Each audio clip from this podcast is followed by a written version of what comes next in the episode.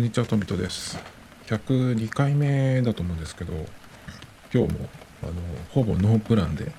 やっていきますが、えっ、と、今日はだいたいですね、あその前に、えー今日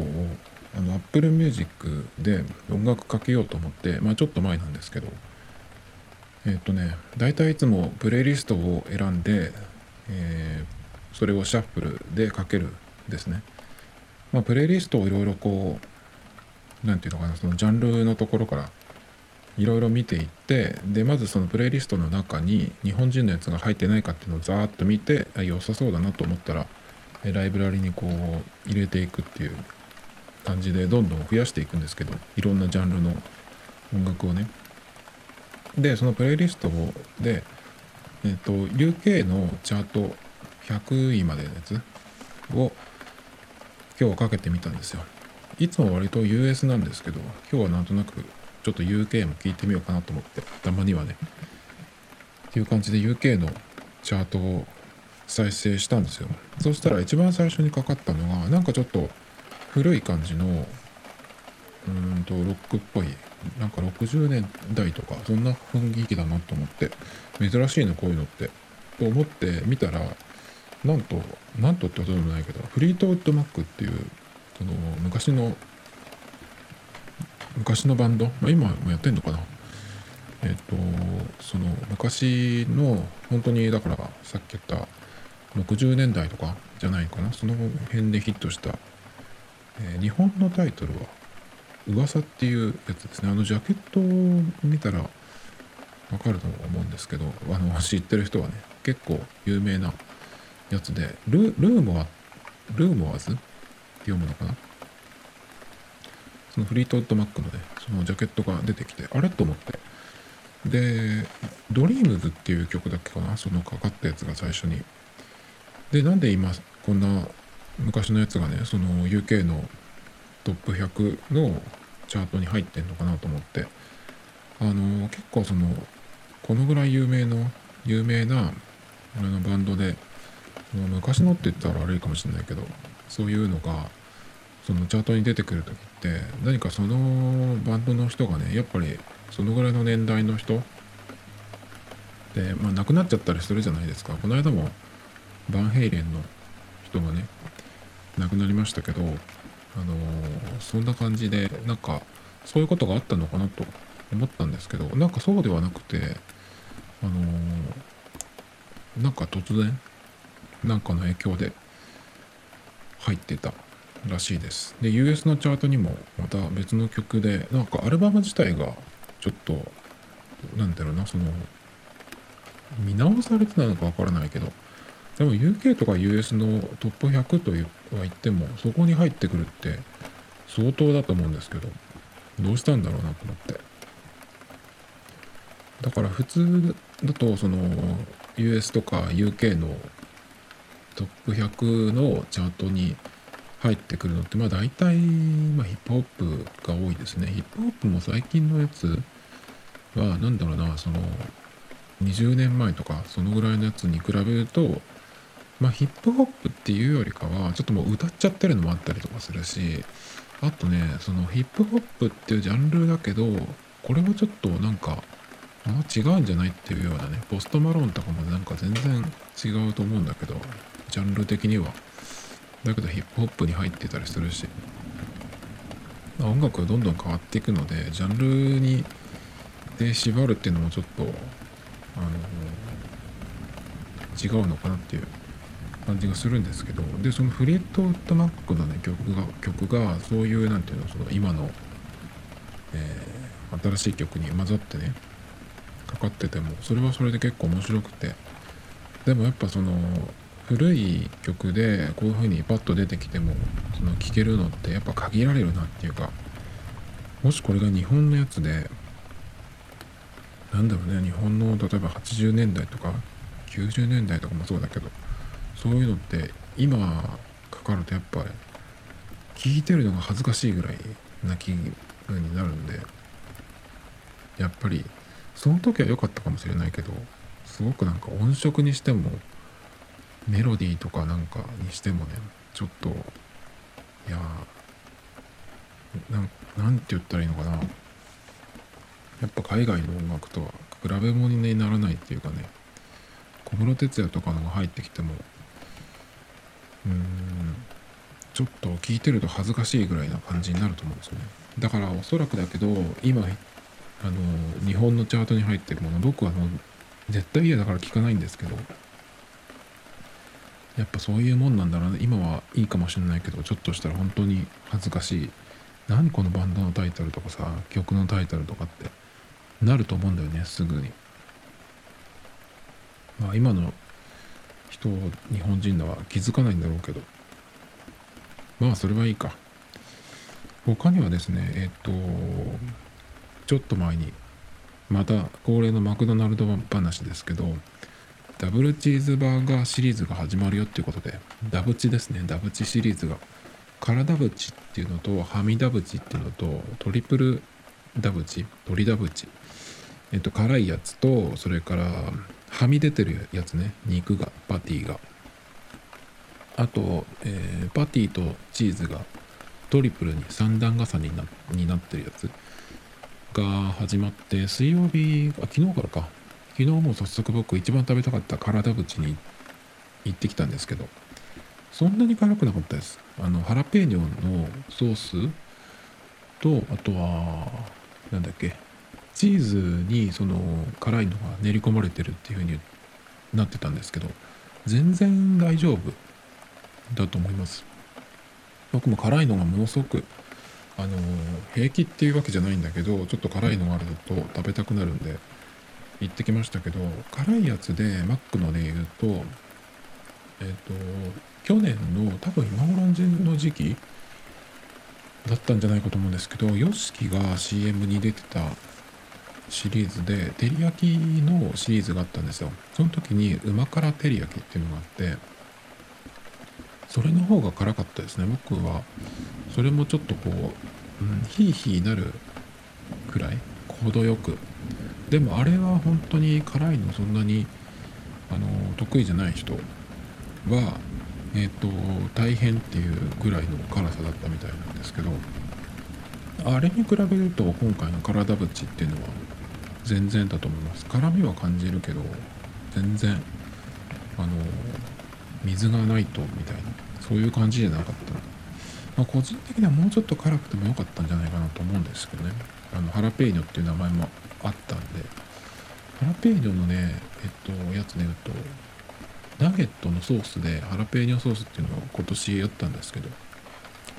それの方が辛辛かったかな。まあいろんな人が食べに来るからそんなに激辛とかってわけじゃないと思うんですけどもうちょっと欲しかったかなって感じ。あとはだからトリプルとはみ出てるやつにそのうち行きますけどね。今回あれですよ。あのシャカシャカポテトっていうポテトにその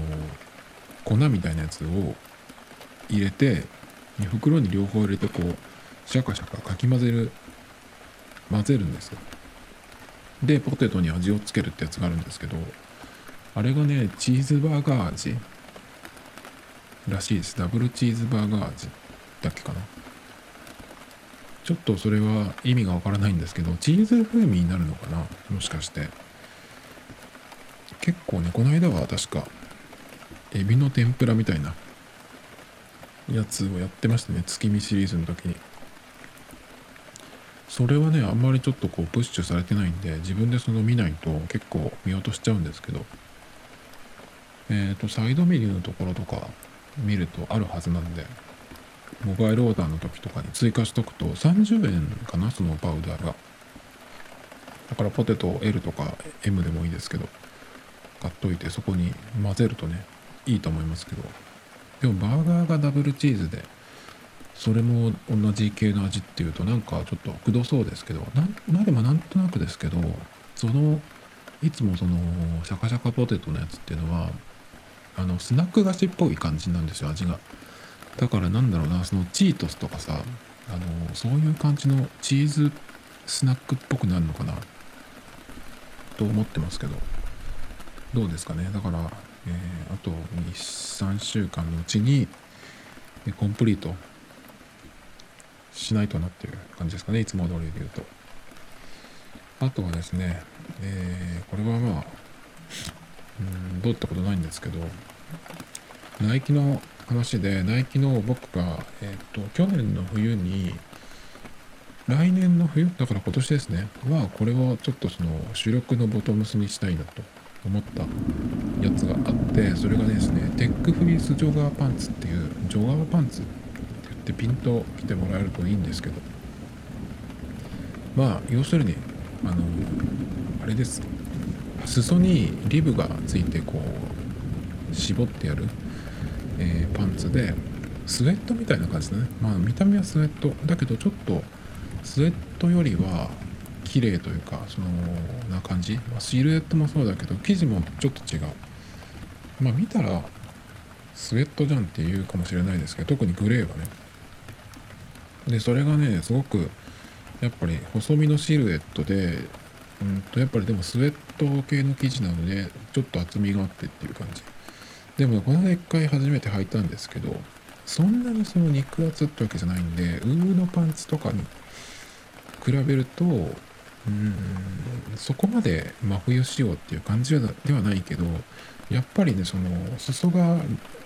絞ってやる裾にこうリブがあるっていうのでだいぶその寒さ対策になるなと思ったんでこれをねその夏の間にもう1本買っておいたんですよ。夏にあの半額になってたんで。で半額になるなんてことは今までなかったと思うんですけど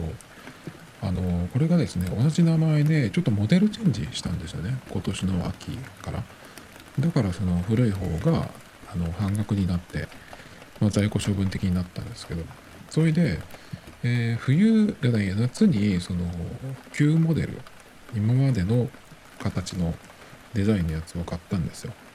でえっ、と先週1回だから履いてみて。夏はさすがにちょっと履く気になれないんでね。履かなかったんですけどもちろん。でようやくそれを下ろしましてで履いてみたんですよ。まあシルエット的にもいいかなっていう感じで気に入ったんですけどでまあよかったらその新しい方の新しくなった方のモデルも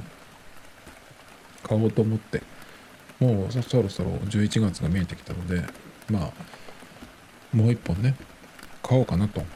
思ってたんですよでもう今週とか来週あたりで買おうかなと思ってた時に今日あのこういうページを見つけてビームスってあるじゃないですか、ビームスの、そのお店の人が書いてるブログの1個の中に、えー、新旧テックフリース徹底比較っていうのがあって、あ、これはいい記事書いてくれたなと思ってね、見てたんですよ。それで、まあ、まずどういうパンツかっていうのが書いてあって、で、それがですね、その今僕が言ったみたいに、えっ、と、大幅にアップデートされましたっていうことで、まあ、それをを履いてみてあとはその見比べて比較をしているっていうそのビームス内のブログなんですけどえっ、ー、とで見ていくとね、うんと、まずドローコードあの紐ですねウエストの。それがかなり短くなってるということで、うん、これを見る限り。だから割とこういうジョガーパンツってその結ん軽く1回結んだぐらいだとあの下に垂れるぐらいの長さがあるんですけど結構この長さだと新しい方短いのでトップスに隠れるかなっていうぐらいの短さになってますね。まあこれは別にいいかな。どうでもね。それからポケット周りはシームがなくなりすっきりした印象になってるっていうことなんですけどまあ確かにうんそうかなで、ポケットのね、あの、ジップのやつがやっぱり変わってるんですね。前のやつは、えっ、と、ヒップの方から、こう前の方に斜めに走ってるんですけど、今のやつはまっすぐですね。で、その、こう、縁取りも楕円形になって、ちょっと変わりましたね。まあ、ここぐらいかなと思ってたんですけど、かなり変わっているんですよ。いろいろなところが。で、一番ね、ちょっとこう、ここが違うっていうところで、ここが重要なんですけど、太ももから膝の部分が、えー、結構太くなってるっていうことですねで膝の上下にその旧モデルの方はシームがあったんですけどシームっていうのはあれですね縫い目ですね。でそれがなくなってるとねいうことで結構その履いた感じがえっと前横後ろと両方のモデルを履いて写真撮ってくれてるんですけどだいぶ違うんですよ。えっとね全体的にはあの旧モデルの方がスリムなシルエット。で新しい方はそのもも周りから膝まではちょっとゆったりしてそこから裾にかけて膝から下はギュッとこう絞っている。細くなる、まあ、テーパードとシルエットですけど。っていう感じになってるんですね。で、えーと、と割とお尻周りも少しゆとりがあるっていう感じなのかな。でねその前と横とそれから後ろのシルエットも出てるんですけどやっぱ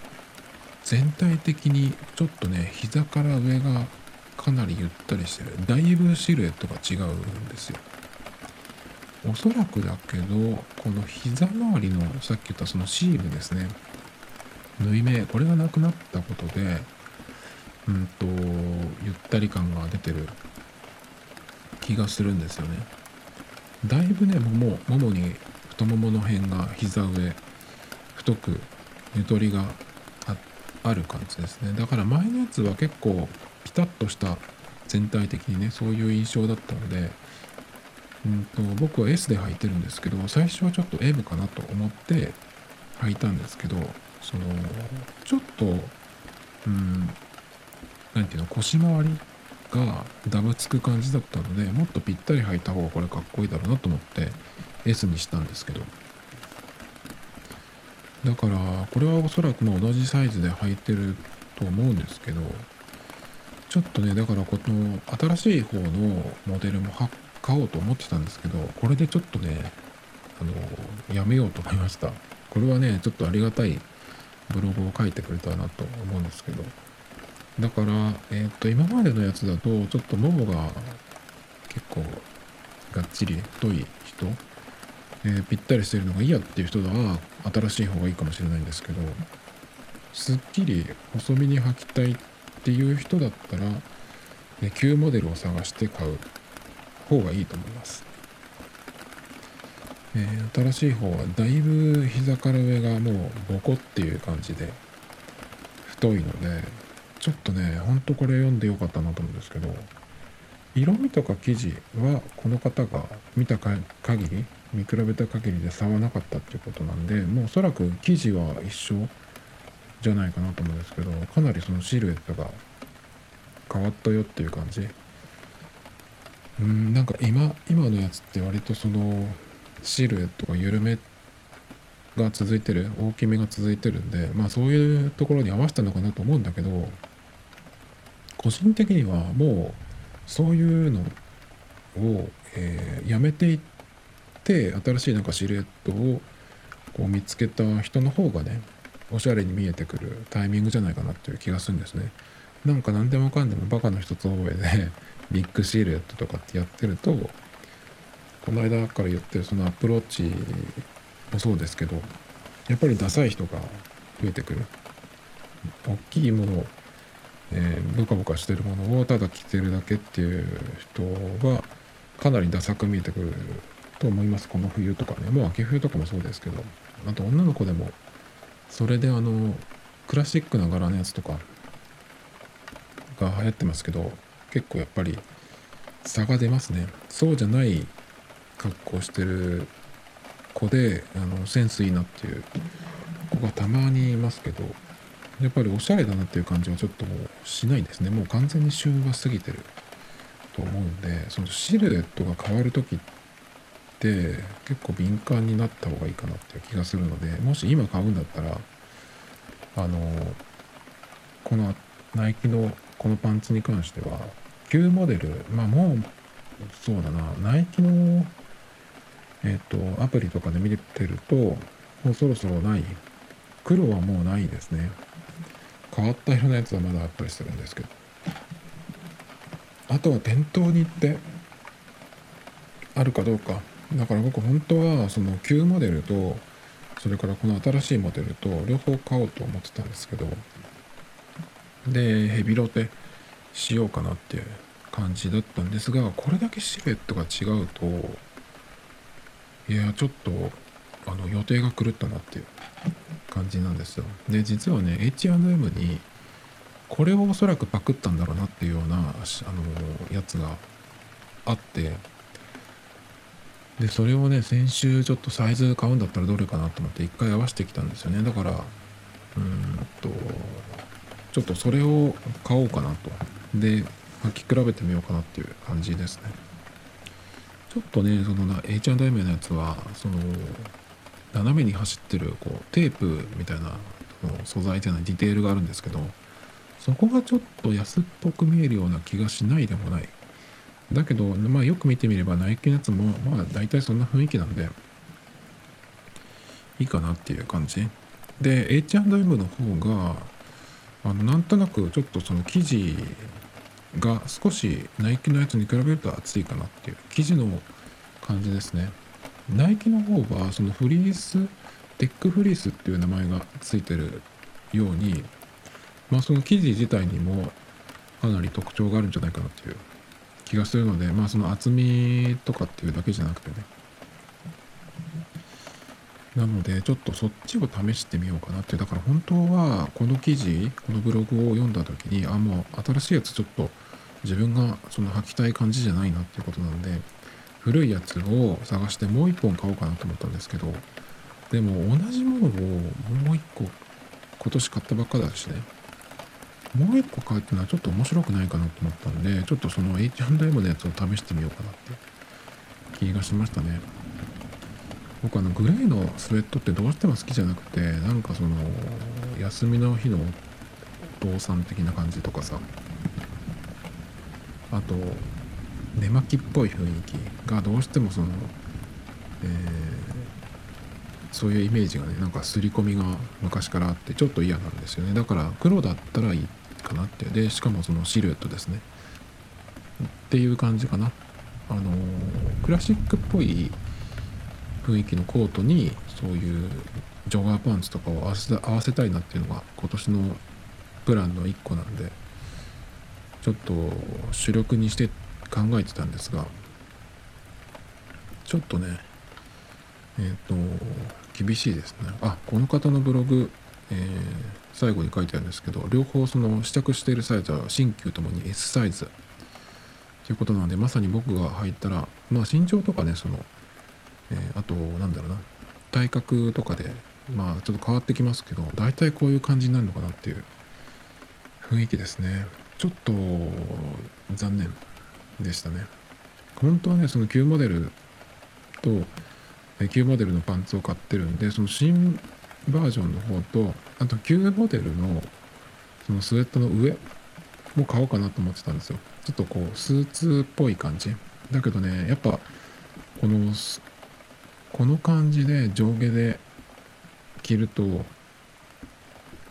黒人の人はものすごくかっこいいけどやっぱアジア人とか白人白人も似合う人と似合わない人いるんですけど。特にアジア人日本人はあの壊滅的にダサく見えるかもしれない。あのジャージ感が強くなる。やっぱりそれでかっこよく見るっていうとやっぱ他の部分体格とかと顔とかあとやっぱ黒人の人は本当何着てもかっこいいんだけどちょっとね日本人はダサすぎるかもしれない。上下で着るとね。えジャージとして着るんだったらいいかもしれないけど。というわけでちょっと、えっと、冬の着るものねなかなかあの決まらないんですけど、まあ、パンツが結構冬物のパンツが、えー、欲しいなっていう感じで今週とかもちょちょちょこちょこ見てるんですけどあんまりいいのがなくてね、うん、困ったなっていう感じだからとりあえずそのテックフリース、まあ、1本買ってあるのと、えー、H&M のやつね1個試してみようかなっていう。感じですかね。4000円ぐらいだった気がするんですけど。あとアウターもなかなか見つかんなくて。この間ザラに行ったらすごいなんかボリュームのある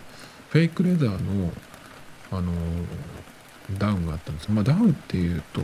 本当のダウンじゃなくてまあ綿が入ってるっていうだけだと思うんですけど。それがすごくボリュームがあったんですけど首元がすごくて高くてねそのスタンドカラーなんですけどもうコルセットみたいな感じになってるんでちょっとあれは僕には似合わないかもなと思ってうんいうとこですね。あとロングコートでさっき言ったようなクラシックなチェック柄とかもいいかなと思ったんですけどやっぱ H&M とか ZARA とかで買うとそれそれ系のコートってちょっと薄いんですよね。だから寒いんですよ。コート着てるのに寒いっていうのはちょっと嫌だなと思って。あんまりそこではその真冬のコートっていうのは買わないんですけど。コートはまあ ZARA とかで買ったら大体が秋ですね。秋に着るもの。真冬はちょっと寒い、えー、裏地がついてても風をがあるともう全然ダメですね。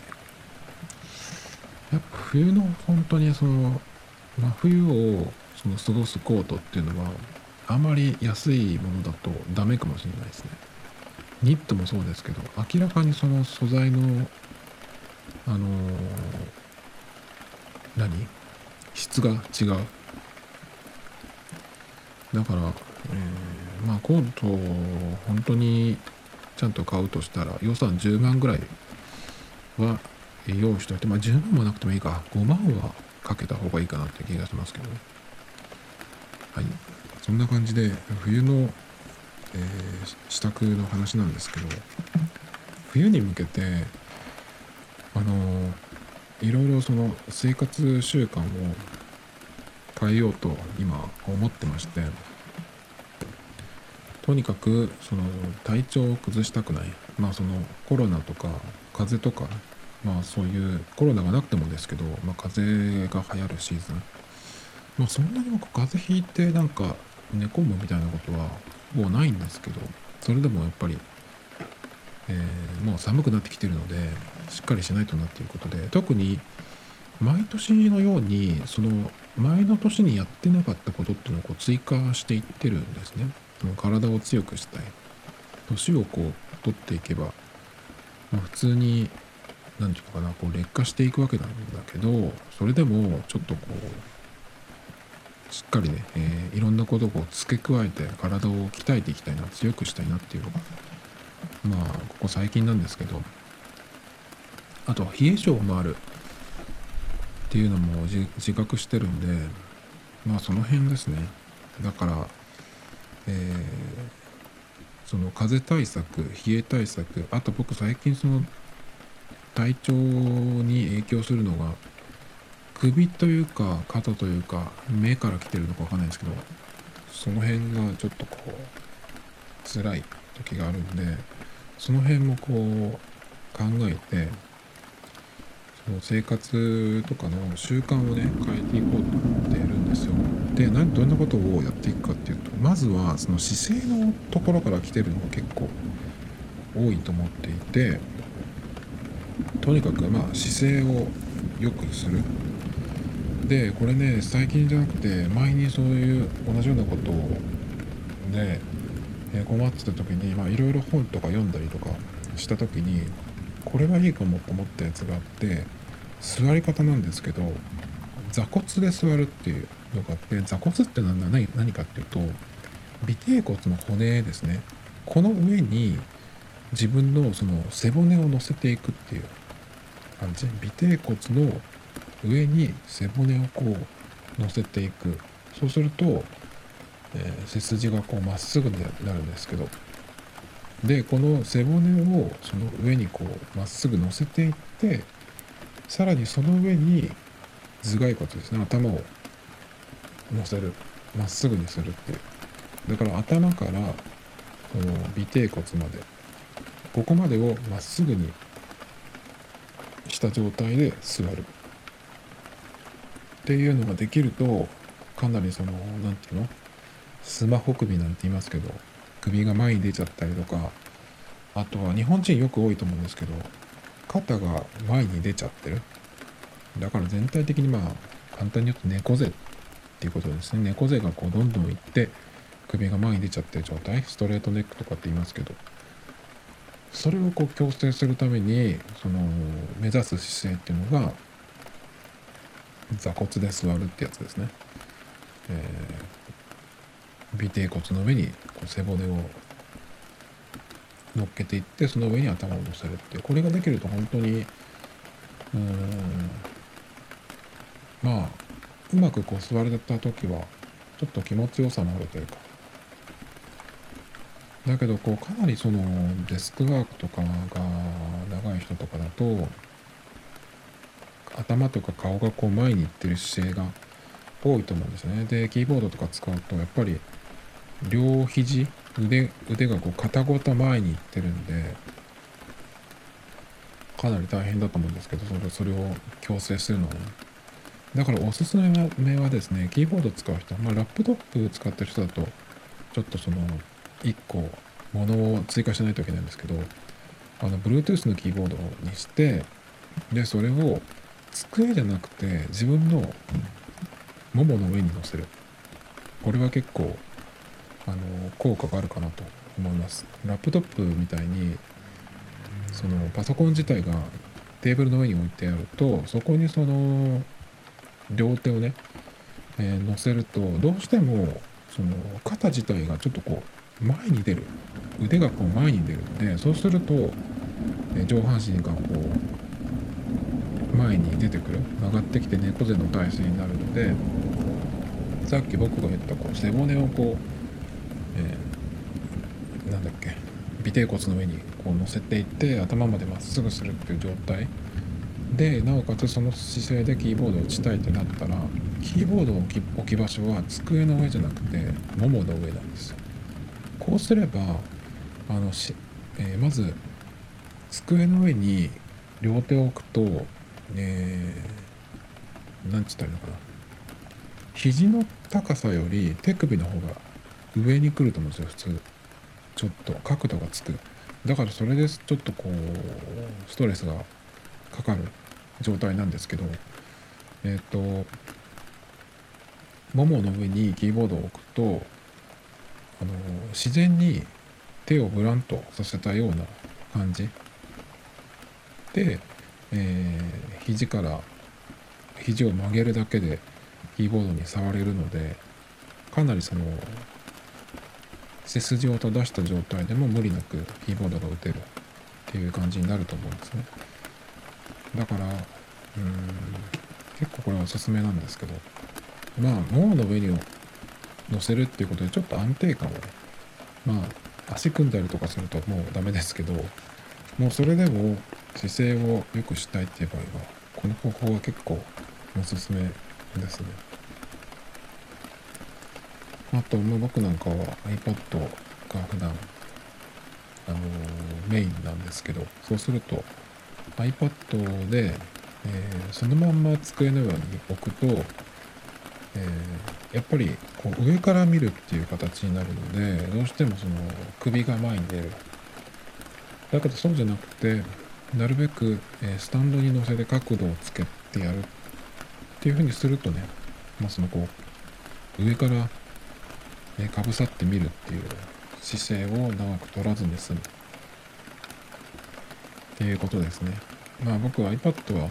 紙とペン代わりに使うってことが多いって言いますけどまあ、そういう時はどうしてもこう、なんていうのかな。えー、首に角度がつきますけど、普通に物書いてる人がそういう格好になるじゃないですか。だからちょっと、どうしてもそれはあるけど、まあそんなに長い時間やらなければいいかなと思うんですよね。ということで、結構その姿勢をなんとかする。で、正しい姿勢っていうか、こう、まっすぐにすると、それがに慣れてないと、結構きついですよ。なんか筋トレでもしてるのかっていうようなきつさがあるんですけどきついきつくてもそれにこう慣れる。ちょっと大変だなと思ったら一回緩めてもいいんでその正しい姿勢をキープするっていうのをなるべくやってでそれも筋トレだと思うようにすればね一石二鳥というか。なので、えっ、ー、とそれがまあ楽になってくるように大変だと思うんですけど、まあ筋トレと一緒にやるといいかもしれないですね。ヨガとかもいいんですけど、とにかくそれを正しい姿勢をキープするっていうこと自体がもうトレーニングになるんで結構それを頑張っていこうかなと思ってますねそれから画面を見ない習慣この間ちょっとこんな話をしましたけどえっ、ー、とどうしてもだからやらなきゃいけないこととかっていうのはみんなあると思うんでそれはしょうがないですけどまあその時は姿勢をに気をつけてやると。で、えー、そういうのが終わって、まあ、家に帰ってきたりとか休みの日とか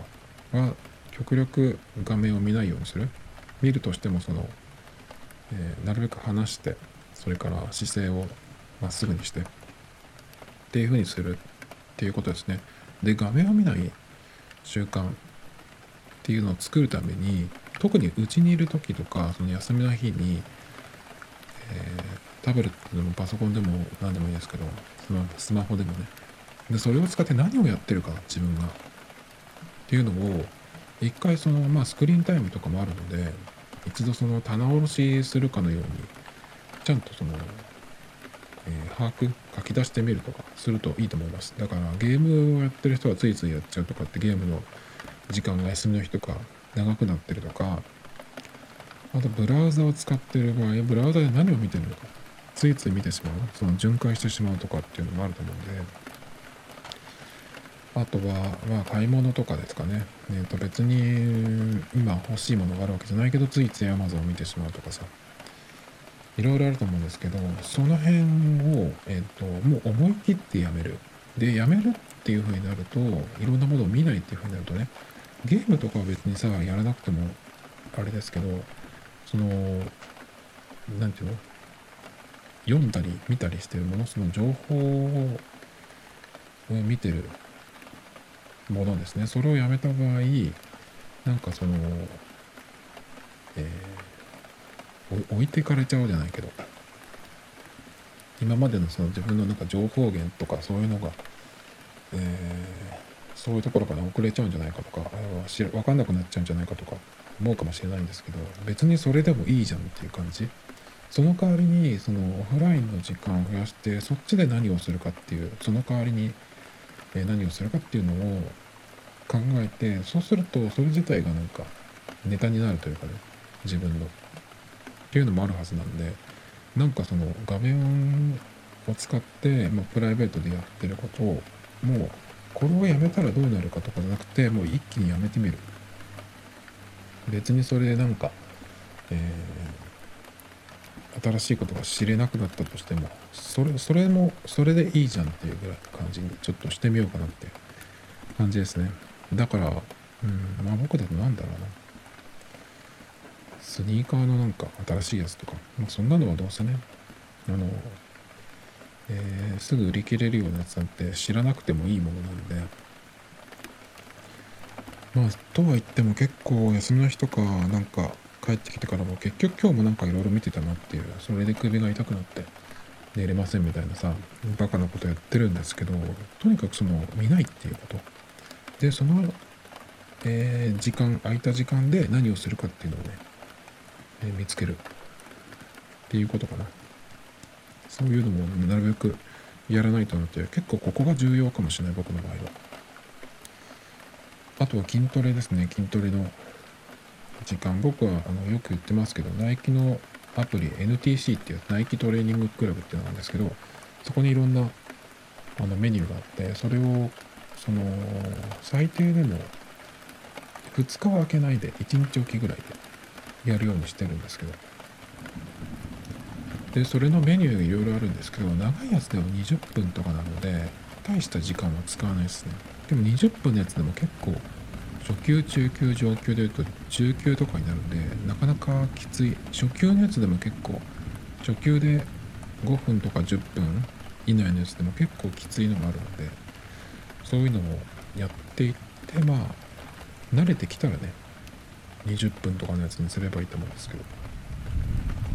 まあ空いた時間そういうのをそっちに体を動かす方にす。るそれから体を動かした後に僕最近やってるのがグルタミンっていうアミノ酸があるんですけどパウダーのやつね。それを飲んでいるんですけど、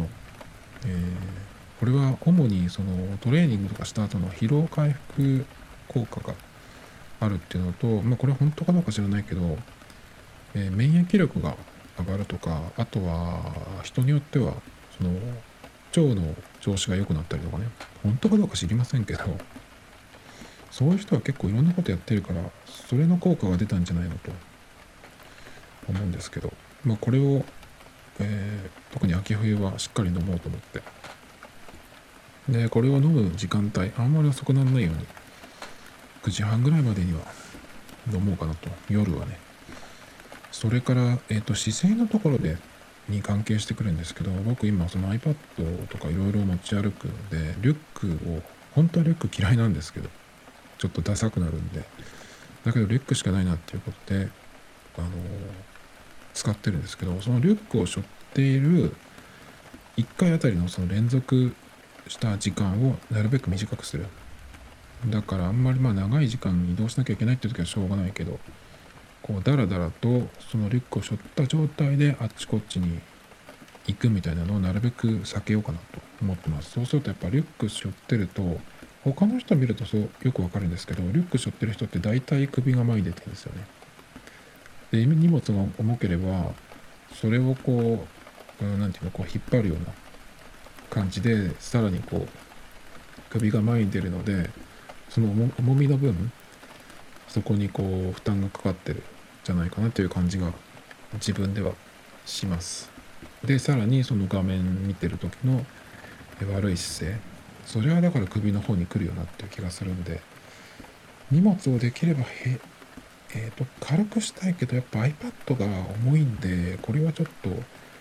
うしても持ってかなきゃいけないあとまあスマホも2台持ってるし。えー、ということでねなんか他にないかなっていう気がするんだけど。ちょっとこれはしょうがないので、まあ体を鍛えるしかないんですけど、筋トレ、最近はちょっと上半身を強化しようかなっていうところなんですけど、だけどまあそのリュックを背負ってる連続の時間をね、なるべく短くするっていう、それから、えー、体を冷やさないためにできること、これを、うん、まあ考えないといけないんですけど、これはやっぱ癖にすれば一番早い。特にやっぱ外にいる時部屋に家に帰ってきてから。ですね。部屋着もまだ大丈夫だけど本当にまあ12月とか特に年が明けてからですねぐっと寒くなるんでそれまでにはしっかり用意しておいて、えー、あれですね。あの熱中症の時にその喉が渇いたっていうふうにな自覚した時にはもうちょっと遅いよとかって言うんですけど寒いってなった時にはもう遅いっていうぐらいの感覚で早め早めにやっていくっていう感じでね今その着る毛布みたいなやつがあってそれを買おうかなと思ってるとこなんですけどあとこの間も言ったんですけど、えー、レッグウォーマーですね。その辺をちょっと追加しようかなってで今のところその姿勢のことと、まあ、体鍛えるっていうのとあとはこう前前に前かがみというか。首が前に出ないようにリュックのこととかね。こうやって言いましたけど。あとは、えーと、ウイルス対策でなるべく人に近づかない。人がいてしかもこう喋ってる人がいるところに近づかない。そのためにはなるべく、うん、もうリアル店舗に行かない。食品とかの買い物はしょうがないですけどあのもう実物を見るとかっていうこともなるべくやめていくっていう感じかな。そうすると、まあ、ネットの買い物が増えるのか、買い物自体が全体的に減るのか、ちょっとわかんないんですけどね。この辺をちょっとこの冬、えー、徹底していきたいなっていう感じですかね。あと手洗いうがい、鼻うがいですね。鼻うがい最近始めたんですけど、鼻うがいのあの小林製薬の花の輪ってやつがあるんですけどそれはあの、えー、その洗浄液鼻に入れるやつがあってで鼻に入れる時にその洗浄液をその付属のちっちゃいなんていうのこう容器に入れてそれでこうプシュってこうやるんですけどそのね液体が結構高いんですよ。なんか6 6700円するんですよね。で6回分とかなんですよ。ちょっと高くないっていう感じ。なんでこの話もちょっと前にしましたけど生理食塩水っていうのを自分で作ればあのいいらしいんですね。そうすればまあ染みない鼻に入れても。でそれをまあ自分でやるっていうことかな。今年は。鼻うがいを。まあ毎日ではないんだけどまあ慣れてきたら毎日できるかな。ちょっと鼻うーん1週間にどのくらい2回とかぐらいの感じでやってるんですけど。あとはタオルを必ず持ってまめに交換するってことね、まあ、そうすれば手洗いが億劫にならないっていう感じかな。あとね手洗いのそのタオルで言うとペーパータオル？あれをなんか自分で持ち歩きたいなと思って。いろんなところでその公共のトイレとかで今ジェットタオルがもうどこも使ってないですね。使わないでくださいって感じで電源も入れてないっていう感じだったんですけど。あれを止めた代わりにあの紙のペーパータオルを置いてるとこっていうのはあんまりないんですよ。であれがないと例えばその手を洗わなくなるとか洗った後にそのなんかこうバーって振って乾かすみたいなそれだと飛び散ってるだけじゃん。だからそういうのを防ぐために紙のタオルとか置けばいいのにとか思うんだけど自分で紙のタオルってなんか用意できないかなと思ってそれを持ち歩くっていうと結構あの荷物になりそうですけど1日分とかってあのなんかやろうかなと思ってどこで買ったらいいんだろうっていう感じなんですけどちょっとそれも考えてますね。やっぱねあのタオルだと持ち歩きやすいけどやっぱ細かいこと考えるとその濡れたところに雑菌がたまるというかなっていうところがあるんでまあ拭いたらすぐ捨てれるっていうやっぱ紙のタオルっていいかなっていう感じがしてるんでちょっとこれはあのー、探してちょうどなんかいいものがあればね買ってみようかなっていう気がしてますね。紙のタオル。それからですね自覚しといた方がいいのは疲れてる時とかっていうのはその抵抗力が下がってるんですよ。この間ね、あの、J リーグのチェアマンだったかは言ってたんですけど、あの、選手、プロの選手って体鍛えてるから強そうじゃないですか。だけど、その試合終わった後、消耗してる時っていうのは、その抵抗力が落ちてるんで、そういう時はね、あの、その感染しないようにっていうのは重要ですよみたいな話をしてて、あ、そうだなと思って。なので、まあ、個人的にもそのちょっとこう疲れてる時とかね。っていう時はその無理に筋トレとか負荷がかかることはやらない。それから人のいるとこにそういう時に気には行かない。だから結構キーになるのはその店とかね人がいるところに近づかないっていう習慣をどれくらいその作れるかなっていう感じですね。あとは体を温める。それから風呂の後ですね、えー、肌をしっかりと整えて、まあ、これは別に、えー、健康対策じゃないですけどあとストレッチを僕3ヶ月23ヶ月風呂上がりにやってるんですけど一向に体があの硬いままで柔らかくなってないんですけど YouTube でなんかやってるのを見ながら一緒にやるんですけどあの股関節が硬いっていうのはその全体的なその血流に影響するみたいで僕が冷え性っていうのはその体の硬いっていうのも結構影響してんじゃないかなとちょっと思ってるのでその冬が来る前になるべくね少しでも体柔らかくなるようにしたかったんですけど全然ダメですね。だけどこのストレッチはまあやらないと。いうことですね。あと体をあの冷やさないためのに大事なことは食べ物であの甘いもの特に白い砂糖を使ってるものを控える。これは結構大事ですね。ブラウンシュガーだったらいいっていうふうに言ったりしますけどやっぱ甘いものはなるべくあの避ける。食べ食べたくならないぐらいの感じになればもう勝ったようなもんなので今どうしてもその甘いものがやめられないっていう人があのなるべくその食べる回数を控えていく減らしていくっていうのとそれからあんまり甘すぎないものに変えていくっていうのが大事かなと思います。あとねその甘いものを特に朝から、うん、菓子パンとか食べてそれから飲み物で砂糖がしっかり入ったのを取るっていう習慣がある人は体もその冷えるしもちろん太りやすくもなるしあとねその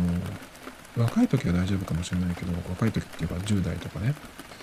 あの大人になってきてからその習慣があると老化にすごいつながるんですよ。今度ちゃんとこの話しようかなと思うんですけどかなり前に読んだ本でまたちょっと読み直そうそうかなって思ってる本があるんですけどえっ、と「老けない人はやめている」っていう本があって前に読んだことがあるんですけどその中にやっぱりその甘いもの特に白い砂糖を避ける。それがその老化にすごくつながってるっていうのがあって、うん、自分ではちょっとそれがどのくらい、まあ、信憑性があるかとかってちょっと分かんないんだけどまあそれはあるような気がするなってなんとなくちょっとあるんで、えー、甘いものをなるべく控える。僕の、今までの癖で言うと寒くなってくると甘いものと一緒にコーヒーを飲むっていうのも結構美味しい時期になっちゃうんでそのコーヒーを飲むためなのになんか甘いものを探してたりとかそういう時期があったんですけどやっぱああいうのって食べると特に砂糖ってその中毒性があるので繰り返しね食べるようになっちゃうんですよ。だからなるべく控えていくっていうのとあとその置き換えていくっていうのはチョコレートが好きな人だったらカカオ70%ぐらいのやつに変えていく。いきなりねそのミルクチョコとか何ていうの普通のチョコのお菓子が好きな人が70%とかのやつに行くとちょっと苦いというか味がしないというか、全然美味しくないという感じですぐあの元に戻っちゃうかもしれないんですけどその時にちょっと荒療治ですけど 70%85%99%3 種類買ってください。で70から食べていって 99%90% とかのやつまで行くんですよ。90%のやつは本当に苦いんですけどそれを食べた後にもう一回 75%, とか70%に戻ると結構食べれるようになってるんですよね。だからチョコを食べたいなっていう時は70%にするんですよ。でそれが慣れてくるとあの普通のチョコレートが甘すぎて食べれないっていうふうに僕はなったんですね。だからそうなったらもう閉めたもんで甘いものは甘いチョコは食べなくなる。ただそれでもなんかたまにえっとなんかお菓子とかをねいいちゃったりしてコーヒーと一緒に飲むとああうまいっていうふうになるんですけど。まあだからその高カカオチョコをうまく使ってうんと甘いものから脱出していくっていうことができると結構ね強いかなっていう気がしますね。あと食べ物に関してですけど基本的に、え、これはいつもそうなんですけどあの、しっかり何でも食べる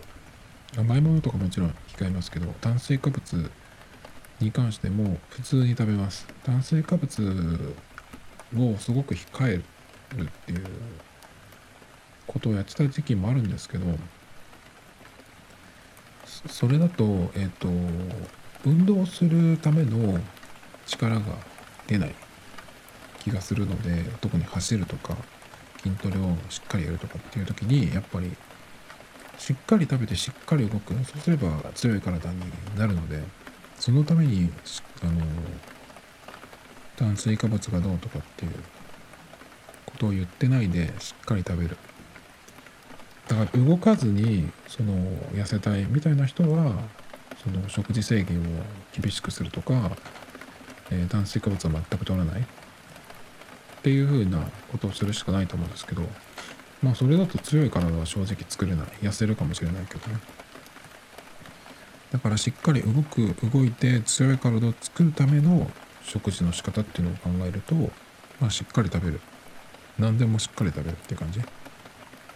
まあもうちょっと言うとカロリーがあるものどんどん食べてしっかり動けっていう感じですかね。あと朝は、えーいきなりなんか食べるよりもお湯ですね左右を1回コップ1杯とか飲んでそこから始めますかね。そんな感じかな今のところ。まあもうちょっとその実際寒くなってきてどんなことをやっていくかっていうことなんですけどまあ僕の今まだ冬が来るさ本格的に寒くなってくる前にそのこれは自覚してやらないとなっていうのはその画面を見る習慣を特にプライベートの時間なるべくやめる。その代わり何するか体を動かすとかもいろいろあるんですけど筋トレとかやっぱ20分とかで終わっちゃうんでそんなに時間が作れない。じゃあ何するかっていうところですね。まあ映画見るとかはまあスマホでなんか見るとかっていうよりはいいかもしれないんでその辺はちょっとまあ画面を見るっていうところで言うと一緒なんですけどまあ姿勢はちょっと違うので映画見るとかはまあまた別にしてね。だからスマホとかタブレットとかパソコンを見る時間を、えー家にいる時はなるべくなくす。なるべくっていうかもうほぼなくしたいぐらい。たまに若い女の子であの家に帰ってスマホを見ることがほとんどないとかっていう人がいるんですけどそういう風になりたいですね。それから冷やさないっていうのとあのなんだっけ。しっかり体を鍛える。この辺の3本柱かな。っていう感じでえっ、と冬支度。着るものよりも大事な冬支度の話でした Tomito Times Podcast.